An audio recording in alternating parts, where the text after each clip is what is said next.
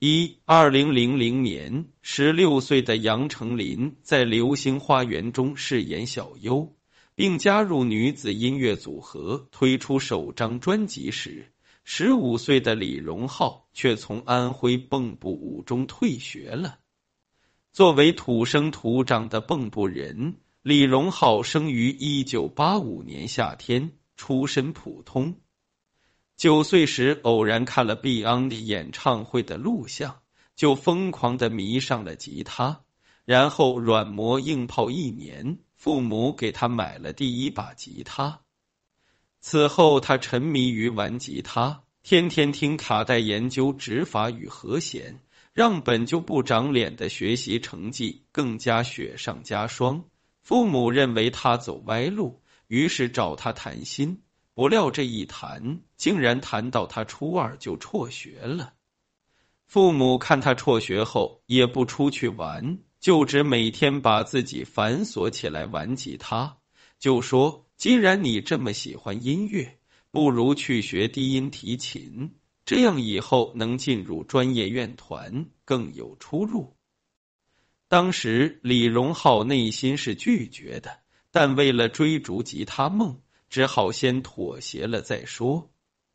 从此，李荣浩就每周六五点爬起来，赶七点通往南京的绿皮火车。到了以后，再坐一小时公交，十点到老师家学习，然后再原路返回。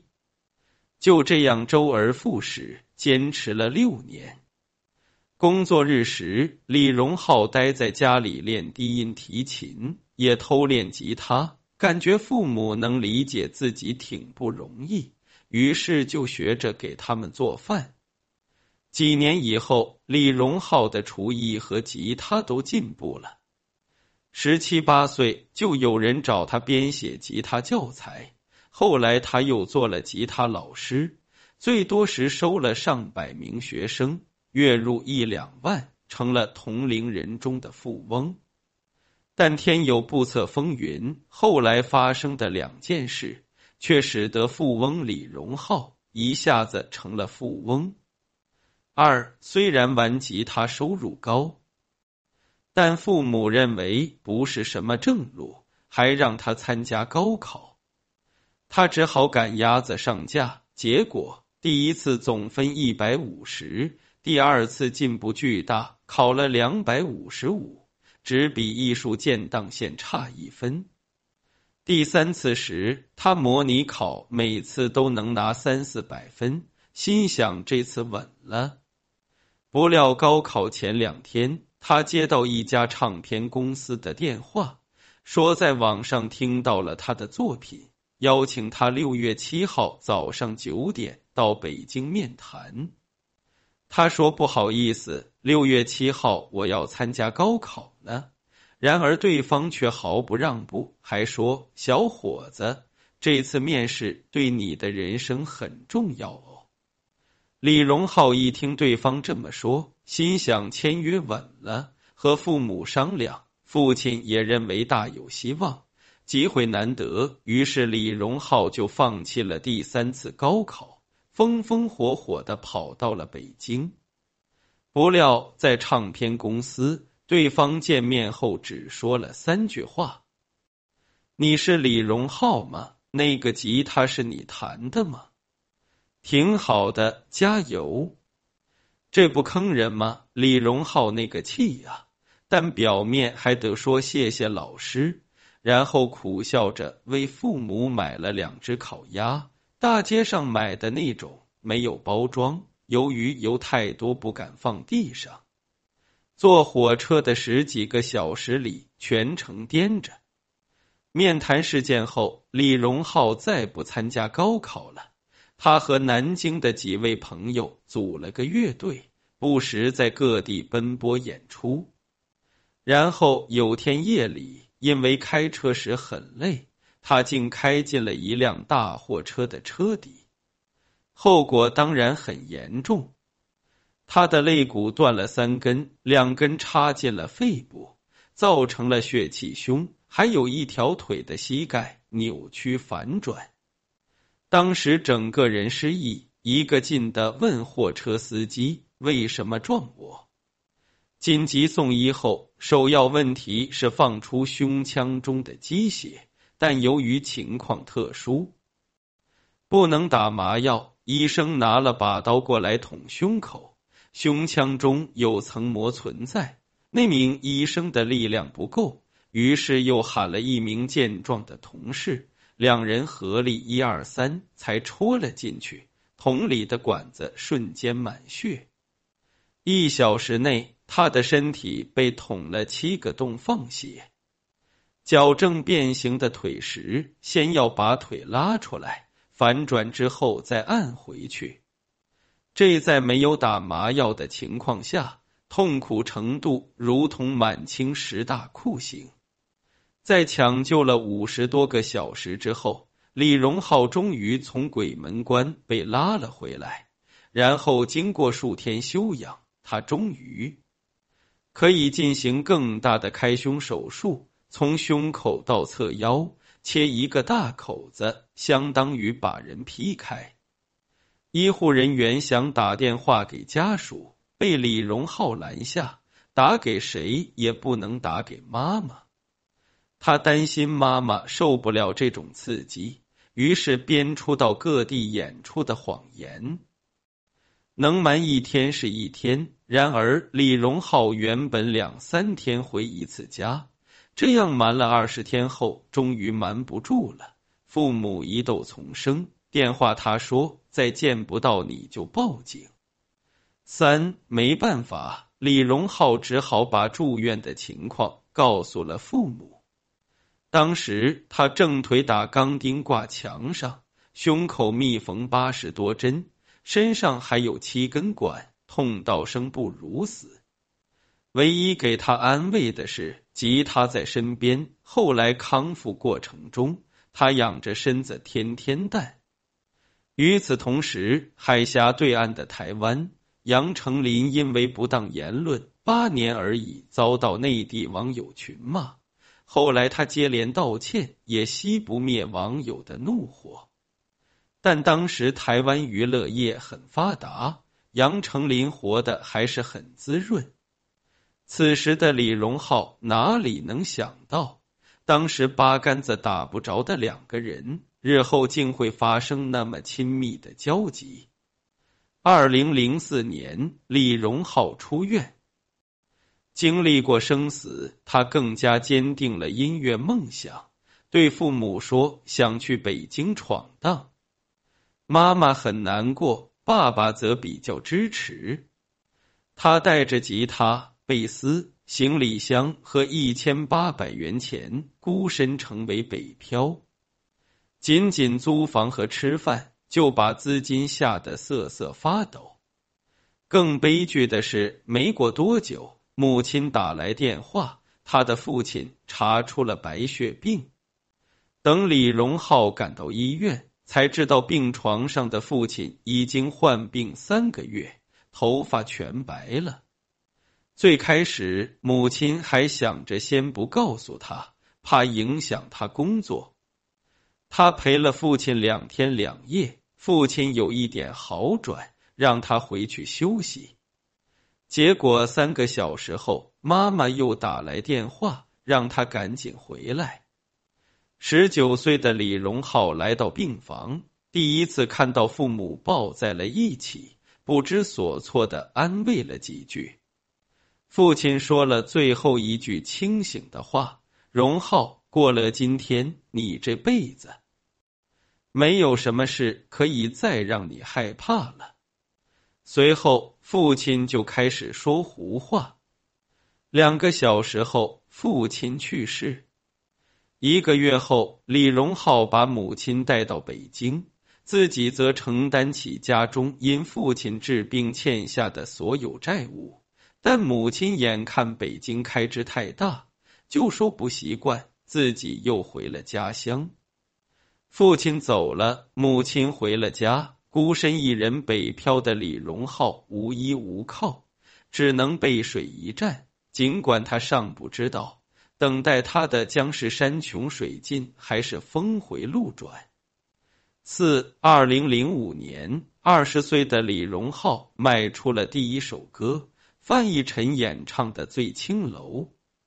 同年，他还签约了爱回唱片，为一些歌手创作歌曲。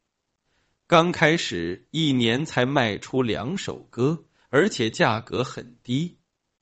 他住在三十平米的小房子里，除去厕所、厨房和床，连下脚的地方都没有。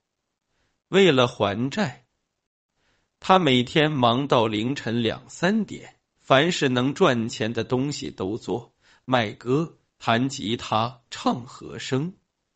虽然北漂的生活非常艰难，但在音乐的引力下，李荣浩反而感到很兴奋，认为这是一种很好的人生历练。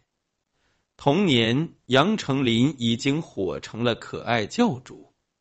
比李荣浩大一岁的他，也是读书不多。并背负了沉重的家庭债务。他十六岁就加入的那个女子组合，后来解散了。他又与吴宗宪一起主持了综艺节目《我猜我猜我猜猜猜》。虽然全线发展，又接连主演了几部电视剧，但杨丞琳并没有爆红。直到二零零五年，《恶魔在身边》热播。连带着主题曲《暧昧》红遍大江南北，她的人气开始急速飙升，成了一代偶像剧女王。在感情方面，她简直是在下凡历情劫，几乎每部戏都会传出绯闻。凑一桌麻将，绰绰有余。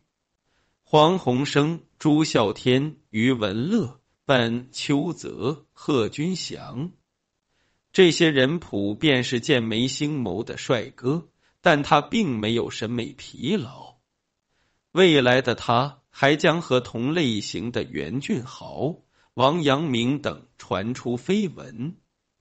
此时距离他改变审美，大概还需要九年时间。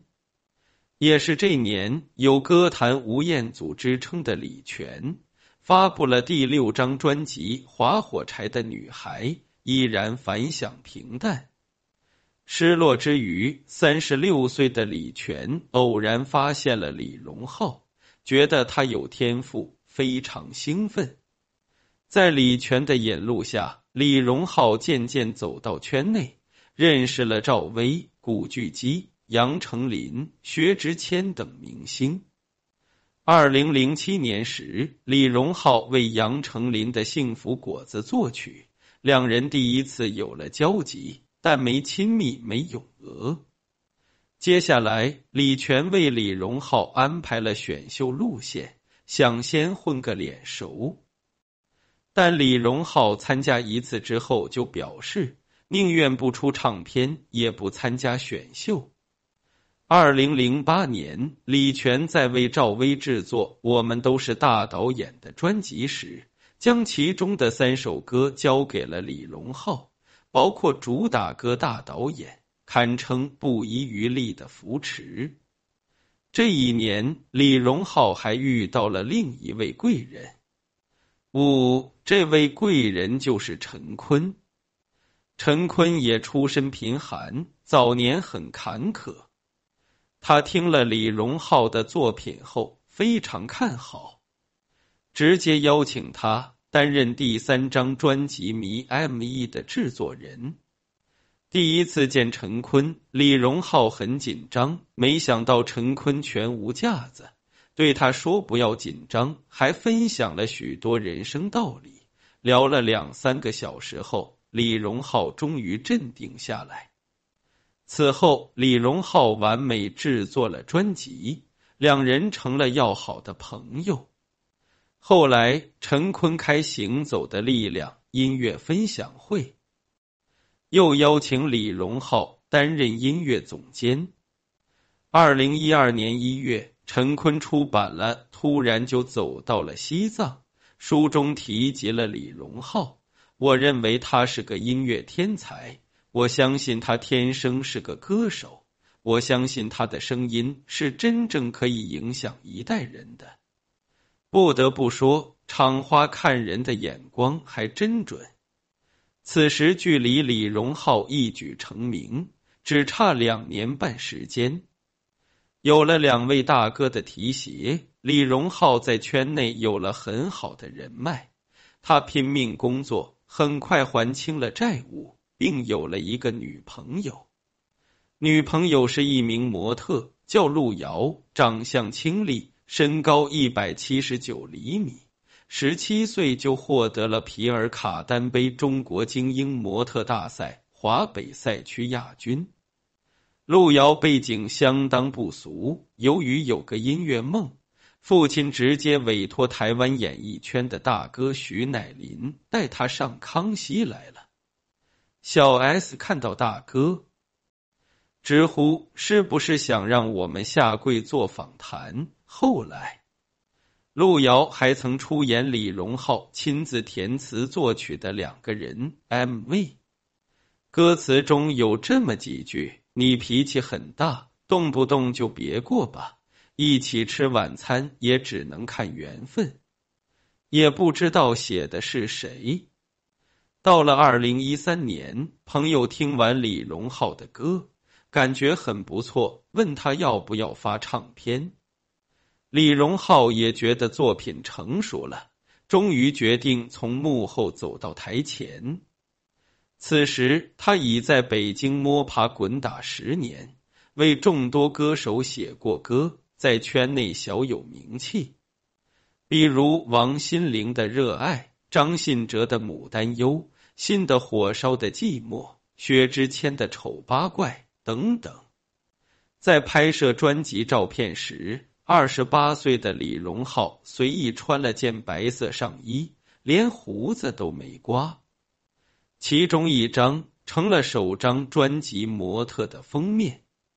许多人认为，同名主打歌模特的原型就是女友路遥，但这种猜测很可能是错的，因为这首歌的作词并非李荣浩。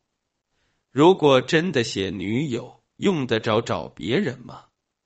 正好秀恩爱不香吗？不过专辑内更火的是另一首主打歌《李白》，节奏轻快，旋律率性，透露着几分自嘲与不羁。为什么要选李白呢？实际上跟李白一点关系都没有，可能仅仅是为了押韵。这张专辑一经发布，就得到了陈坤、李泉、那英、薛之谦等人的力荐。但李荣浩的真正走红，还要靠另一件事。六二零一四年五月的一个夜晚，李泉在录歌，李荣浩在外面监棚。忽然一个电话打来，说他得了五项金曲奖提名。确认了是台湾金曲奖之后，他连忙把老大哥李泉喊了出来。李泉一听，比他自己得奖都高兴，当即让同事买了一大瓶清酒庆祝。一个月后，李荣浩前往台北参加金曲奖的颁奖典礼。陈坤基他说：“你获得了五项提名。”怎么也得拿两个奖回来。面对这个歌坛的新面孔，记者蜂拥而至。第一个问题是：你在北京做音乐是吧？第二个问题是：你有没有什么悲惨的经历？第二个问题真是问到点子上了，简直相当于送分题。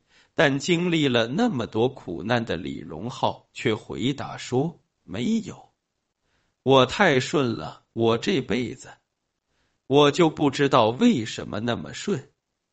为毛李荣浩不愿意讲述悲惨往事呢？理由很简单，他想让大家认识李荣浩，完全是因为音乐，而不是因为卖惨。直到他后来彻底走红，才开始在节目中分享曾经的艰难。在那届颁奖礼上，李荣浩最终拿到了最佳新人奖。华纳唱片立即暗送秋波，仅仅两个多月后，李荣浩就签约华纳，成了蔡依林、林俊杰等人的师弟。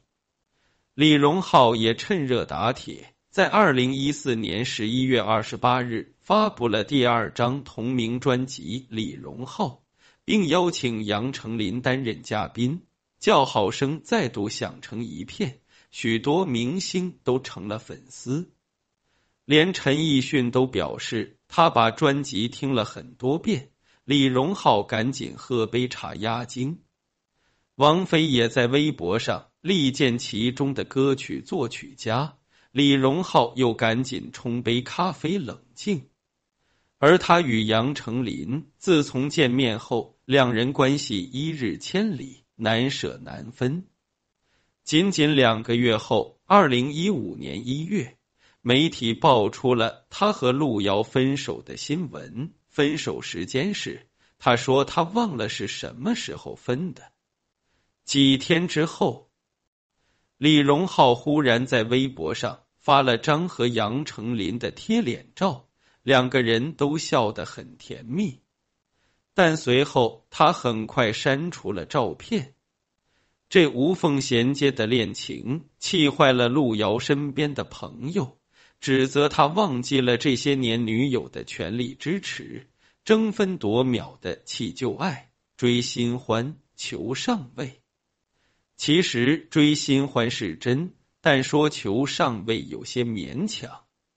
那时台湾娱乐业已没落，许多明星转到内地发展，且杨丞琳因为失言事件被内地网友们抵制了许多年。直到和李荣浩一起后，杨丞琳才分到一些好感，重新打开了内地市场。路遥当时的做法倒是挺飒，他并没有蹭热度，也没有指责前男友，而是清空了微博，更新了一篇以重生为题的小短文。本来这事也就过去了，真真假假中。李荣浩背上了渣男骂名，没想到两年后，路遥忽然出人意料的杀了个回马枪。其继亲密照曝光后，六月份，李荣浩又为杨丞琳献上了生日祝福。等到七月份，李荣浩过生日时，杨丞琳也献上了祝福。两个月后，李荣浩不再遮遮掩掩，在长沙录制节目时大方公布了恋情，从此天天在微博上给网友撒狗粮。这时，李荣浩早年给父母做饭练出来的厨艺也派上了用场。杨丞琳不会做饭，他的一手好菜就非常加分。虽然李荣浩在外貌上与杨丞琳的前任们相差较远，但杨丞琳表示李荣浩在音乐上是我的菜。二零一六年，李荣浩为杨丞琳量身打造了歌曲《观众》，拍摄的 MV 很有特点。他先找了三个与杨丞琳合作过的男演员：贺军翔、罗志祥、潘玮柏。分别上演了三段感情戏，但这些爱情全都无疾而终。最后，新娘穿着美美的婚纱走向婚礼，新郎饰演者正是李荣浩。二零一七年九月，李荣浩首次在台北小巨蛋体育馆开演唱会，邀请杨丞琳当表演嘉宾。当两人共同演唱《年轮说》时，杨丞琳走到李荣浩身边，结果李荣浩情难自已，猛地亲了杨丞琳一口，简直脸都亲变形了。亲完之后，他又蹦又跳，他害羞的转圈。几乎与此同时，李荣浩前女友路遥参加超模选拔真人秀《天使之路》，先是说自己有先天性心脏病。又说自己就是李荣浩模特的原型，最后还补了一刀说没关系啊，他离开我后再没有好听的歌了。这一说反而让网友开始同情李荣浩。而李荣浩离开路遥后，到底有没有好听的歌，也不是前女友说了算。反正他去香港红磡和台北小巨蛋都开过演唱会，他还唱而优则演，客串了韩寒的《乘风破浪》，主演了《卧底巨星》。有人说他是当今歌坛的新生代天王。二零一九年七月十一日，三十四岁的李荣浩宣布求婚成功，两个月后和三十五岁的杨丞琳领证，从此进入了持证上岗、随便咏鹅的爱情新阶段。娶了媳妇忘了娘的故事，在李荣浩身上不成立。自从走红后，他经常带母亲出国游。二零二零年，李荣浩登上央视春晚，和于毅、王俊凯的一首《爸爸妈妈》唱湿了无数观众的眼睛。遗憾的是，总是支持他的父亲再也看不到了。巴尔扎克曾说：“不幸是天才晋升的阶梯，信徒的洗礼之水。”弱者的无底深渊，在这个世界上，遭遇不幸并不稀奇，稀奇的是在不幸中奋发，走出困境，改变命运。困境中十年饮冰，难凉热血；发达后一朝得志，不改初心。这大概才是最好的人生。